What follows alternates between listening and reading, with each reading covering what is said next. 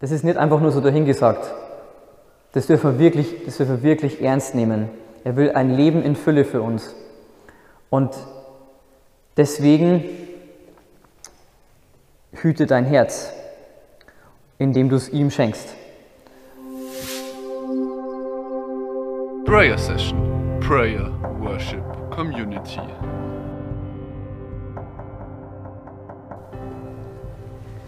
Ja, hallo miteinander. Oh, ist sehr laut. Sind alle wach? Gut. Ähm, es ist voll die Freude für mich, hier heute Abend hier sein zu dürfen, äh, vor so einer großen Menge an äh, brennenden Herzen. Man hat das gerade im Lobpreis echt gespürt, dass hier in diesem, in diesem Gebetskreis echt, echt der Geist weht. Ähm, richtig schön. Es wäre noch schöner, wenn ich euch alle singen hätte hören dürfen, aber das ist zurzeit leider nicht möglich. Ähm, es ist mir auf jeden Fall, wie gesagt, voll die Freude, heute über das Thema Hüte dein Herz ähm, zu reden. Am Anfang, äh, ich bin schon re relativ gut vorgestellt worden, ähm, möchte es selber auch einfach nochmal machen. Ähm, Michael Oberberger ist mein Name und Obi ist mein Spitzname, unter dem mich die meisten ähm, Leute kennen. Und ich bin äh, 26 Jahre alt und bin, wie gesagt, verheiratet. Ich habe ein Bild von, von unserer standesamtlichen Hochzeit mitgebracht, ähm, weil ich einfach gern jedem zeige, was ich für eine wunderschöne Frau habe. Und das ist die Franzi. Und ähm, genau, wir haben am 28. Dezember standesamtlich geheiratet. Äh, die kirchliche folgt dann im August. Und äh, betet bitte alle, dass möglichst viele bei der Feier dabei sein dürfen. Äh, wir sind ganz zuversichtlich, dass Gott einen guten Plan hat. Beruflich bin ich gerade in der Nähe von Augsburg in Bobingen im Referendariat. Ähm, ich habe Lehramt studiert äh, für Realschule. Ähm, Religion und Musik sind meine Fächer.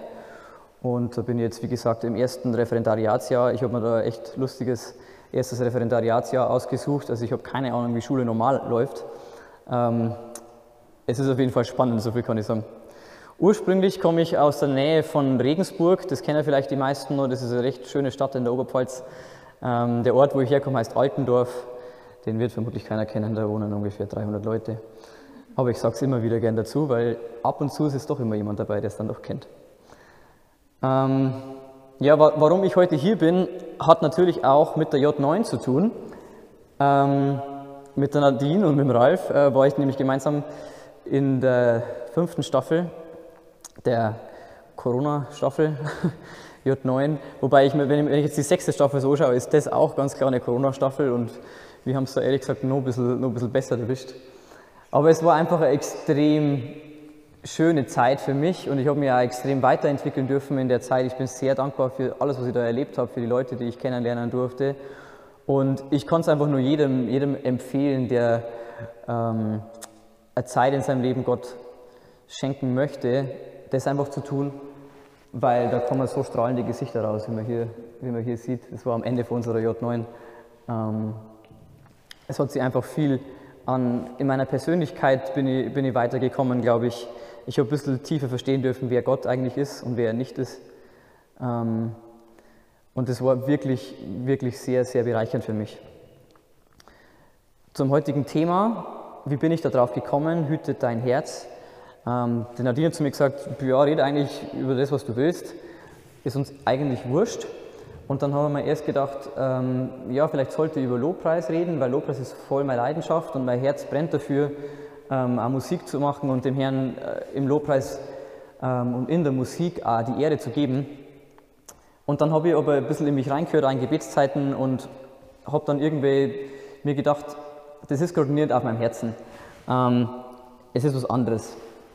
Und dieses, dieses Hüte dein Herz, das kommt von unserem Trauvers. Also Franzi und ich haben unseren, als Trauvers dieses ähm, mehr als alles andere, behüte dein Herz, denn von ihm geht das Leben aus, erwählt. Weil wir voll oft in unserem Alltag, wenn wir über Sachen diskutiert haben, wenn Dinge passiert sind in unserem Umfeld, sei es in Freundschaften, in äh, Beziehungen, wenn es um Kommunikation ging oder wenn es einfach um die Frage geht, wie verhalte ich mich richtig in der heutigen Zeit, ähm, haben wir voll oft auf den Punkt gekommen, hey, es ist eigentlich wichtig, was der Herz hinter dem Ganzen ist. Und das sieht man oft auch bei anderen Menschen nicht. Oft, da komme ich jetzt dann auch noch, äh, dazu, Oft verurteilen wir schnell, ich auch, und weiß aber eigentlich nicht, was das Herz des anderen ist. Und das ist eigentlich das, worauf es ankommt. Ich habe diesen äh, Input so ein bisschen in drei Teile geteilt.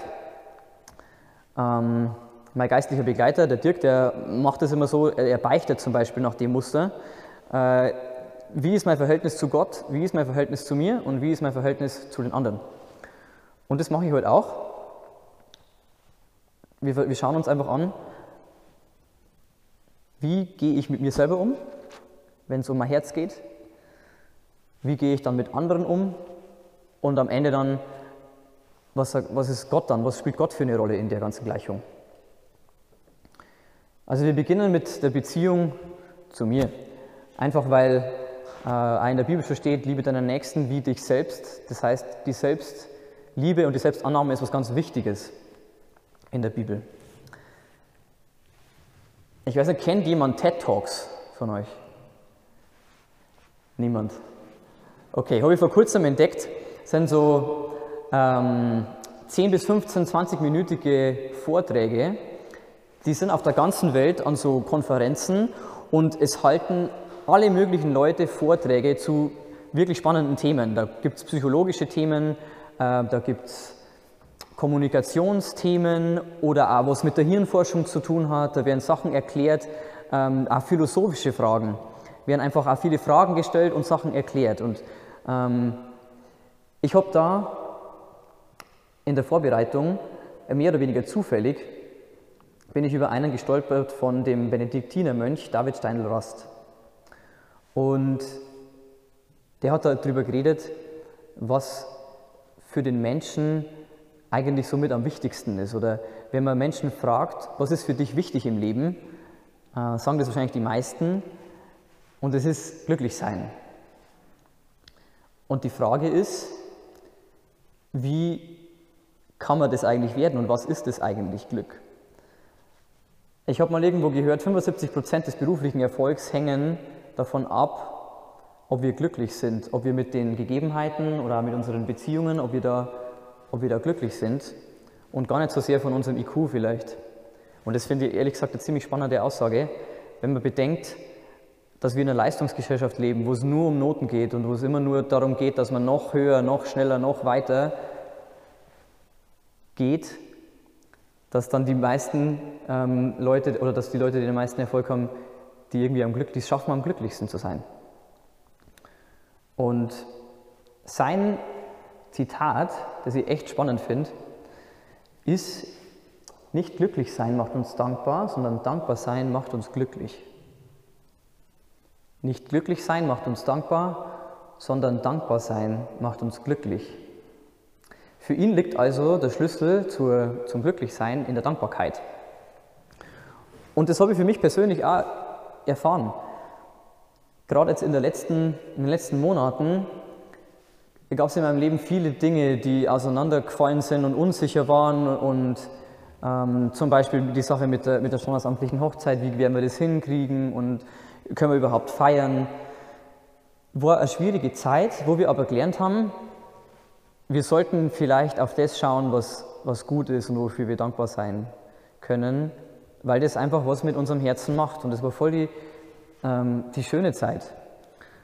Selbst, selbst wenn es natürlich auch schwer war, aber durch die Dankbarkeit, die wir versucht haben zu pflegen in unserer Beziehung und der ich versucht habe, ähm, für mich selber einfach zu pflegen, habe ich es geschafft, mein Herz so ein bisschen zu leiten und mir nicht immer das vorzusagen, was nicht gut ist, sondern hey, es gibt nur immer noch genug Gründe, dankbar zu sein und auch vor allem gibt es immer noch genug Gründe, den Herrn zu preisen. Wie kann man das ganz praktisch machen? Ähm, einfach einmal am Tag wirklich ernsthaft darüber nachdenken, wofür bin ich heute dankbar. Und das am besten sogar nur aufschreiben. Wenn du ein Gebetstagebuch oder sowas ähnliches hast oder ein Tagebuch, schreib dir das irgendwo hin. Heute war das und das. Und ich bin mir ziemlich sicher, selbst am beschissensten Tag gibt es vielleicht nur irgendeine Sache, wo du sagst, okay, aber für das kann ich trotzdem dankbar sein. Und wenn es nur das eine ist. Also Dankbarkeit als erster Schritt. Der zweite Schritt ist ein, ein Punkt, der uns zum Beispiel in der J9 richtig eintrainiert worden ist. Mach deine stille Zeit. Ähm, egal was ist. Weil die stille Zeit, also die Zeit, in der ich und er alleine sind, das ist die Zeit, wo so viele Früchte draus wachsen. Und da ist die Zeit, wo wir die Intimität zueinander aufbauen, die mich befähigt zu erkennen, wer ich bin und wer er ist. Und in dieser stillen Zeit geht es für mich persönlich auch darum, dass ich achtsam mir selber gegenüber bin und Gedanken zulasse, hey, wie geht es mir gerade eigentlich wirklich? Nicht so das typische, und Obi, wie geht's dir? Ja, top, und dir? Ja, passt, okay, machen wir weiter. Es, es, gibt meistens, es, gibt, es geht meistens tiefer. Es geht meistens tiefer. Und die stille Zeit ist für mich ein Ort, wo ich auf das schaue, wie es mir geht und wo ich auch eben diese Dankbarkeit pflegen will. Und das Dritte, ähm, Prioritäten setzen. Da brauche ich jetzt, glaube ich, gar nicht so viel drüber sagen, weil da hat die Nadine vor kurzem erst drüber gepreacht, habe ich gesehen. Deswegen nur ganz kurz, ich mag das, ich mag das Modell, ähm, das du, glaube ich, auch vorgestellt hast mit der Zielscheibe und mit den Beziehungskreisen, echt ziemlich gern. Und ich versuche das in meinem Leben auch umzusetzen. Ähm, stell dir deine Beziehungen vor, wie, als wären es eine Zielscheibe. Und in der Mitte ist der Wichtigste, das ist Gott. Und dann außenrum kommt vielleicht der Ehepartner, wenn du einen hast, oder der allerbeste Freund, deine Familie, dann weiter draußen ein paar Bekannte und Kollegen und wenn wir ganz draußen sind, andere und Rest. Und wenn es darum geht, wie ich meine Zeit einteile, dann muss ich manchmal schauen, okay, wie viele Kapazitäten habe ich gerade für wen und wer fragt mich gerade nach seiner Zeit. Und das hat auch was mit Grenzen setzen zu tun einfach. Weil nur dadurch vermeide ich, dass ich in Stress komme. Und das wiederum bewahrt mein Herz einfach davor, nicht mehr auf die guten Sachen zu schauen. Also wir fassen nochmal zusammen. In der Beziehung zu mir ist eben wichtig, sei dankbar und such dir Dinge, für die du dankbar sein kannst, wirklich aktiv, weil manchmal muss man es aktiv suchen. Halt deine stille Zeit, nimm dir Zeit für dich selber und für den Herrn weil da kannst du richtig auftanken und versuch deine Prioritäten klar zu setzen. Als nächstes die Beziehung zu anderen. Und das ist auch immer sehr spannend. Ähm, vielleicht kennen einige oder äh, der eine oder andere den Spruch, was war für die ähm, zwölf Apostel das Schwierigste? Die elf anderen. Und ich weiß nicht, wie es euch geht, aber ich erlebe das schon immer wieder, dass es schwierige Menschen in meinem Leben gibt und schwierige Meinungen in meinem Umfeld, wo mein Herz schon sehr geneigt ist dazu, ähm, ja nicht gut über die anderen zu denken oder nicht auf das Positive zu schauen. Ich habe vor allem das Gefühl, in der Zeit, in der wir jetzt, jetzt gerade leben, gibt es so viele Diskussionen ähm, und die Welt wird so schwarz und weiß gesehen und das, was du machst, ist total schlecht und das, was du machst, ist total gut und alle anderen, also alle, die eine andere Meinung haben, als ich, sind ja schon von Grund auf überhaupt nicht hörenswert. Und ich vermisse ein bisschen die, die Diskussionskultur, ich vermisse ein bisschen das, das Zuhören und auch das, ähm, den anderen einfach mal sein lassen. Und das ist ja der erste Punkt. Ich finde, wir sollten wieder ein bisschen mehr darauf Fokus setzen, den anderen so sein zu lassen, wie er ist, auch wenn er andere Meinung hat wie ich. Wir sind in einer Zeit, wo wir, wo wir extrem gute Leiter haben, denen wir folgen dürfen. Ich habe da zum Beispiel, oder ich kann zwei, zwei Preaches richtig empfehlen. Einen von Patrick Mittelfelder zum Thema Gott und Politik und einen von Johannes Hartl, äh, auch zu dem Thema, äh, wie leben wir in Krisenzeiten. Weil das kann ich jetzt in, in dem Preach heute nicht alles einbauen, was die da sagen, aber die plädieren vor allem dafür, für das, was ich gerade gesagt habe.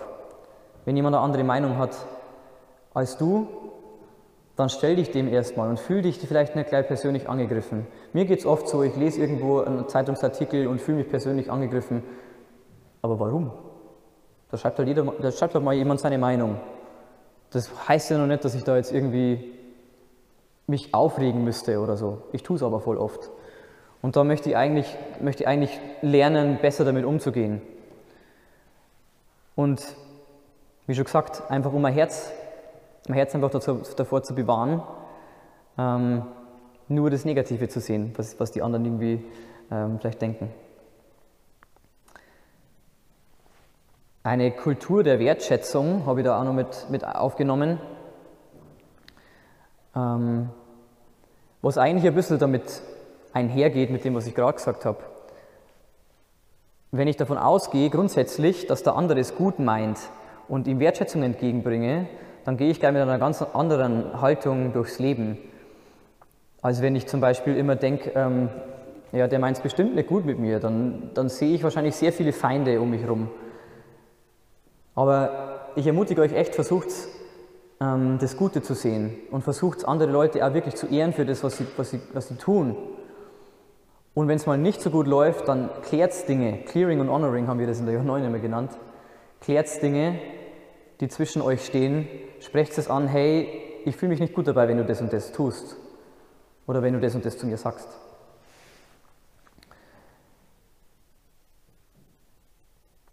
Grenzen setzen ist hier auch nochmal ein wichtiges, ein wichtiges oder ein wichtiger Punkt. Das lerne ich jetzt gerade als Lehrer. Ähm, Im Referendariat wird man sehr viel bewertet und sehr viel beurteilt. Und ich muss mir ziemlich genau überlegen, wem ich Macht gebe, dass er über mich urteilen darf.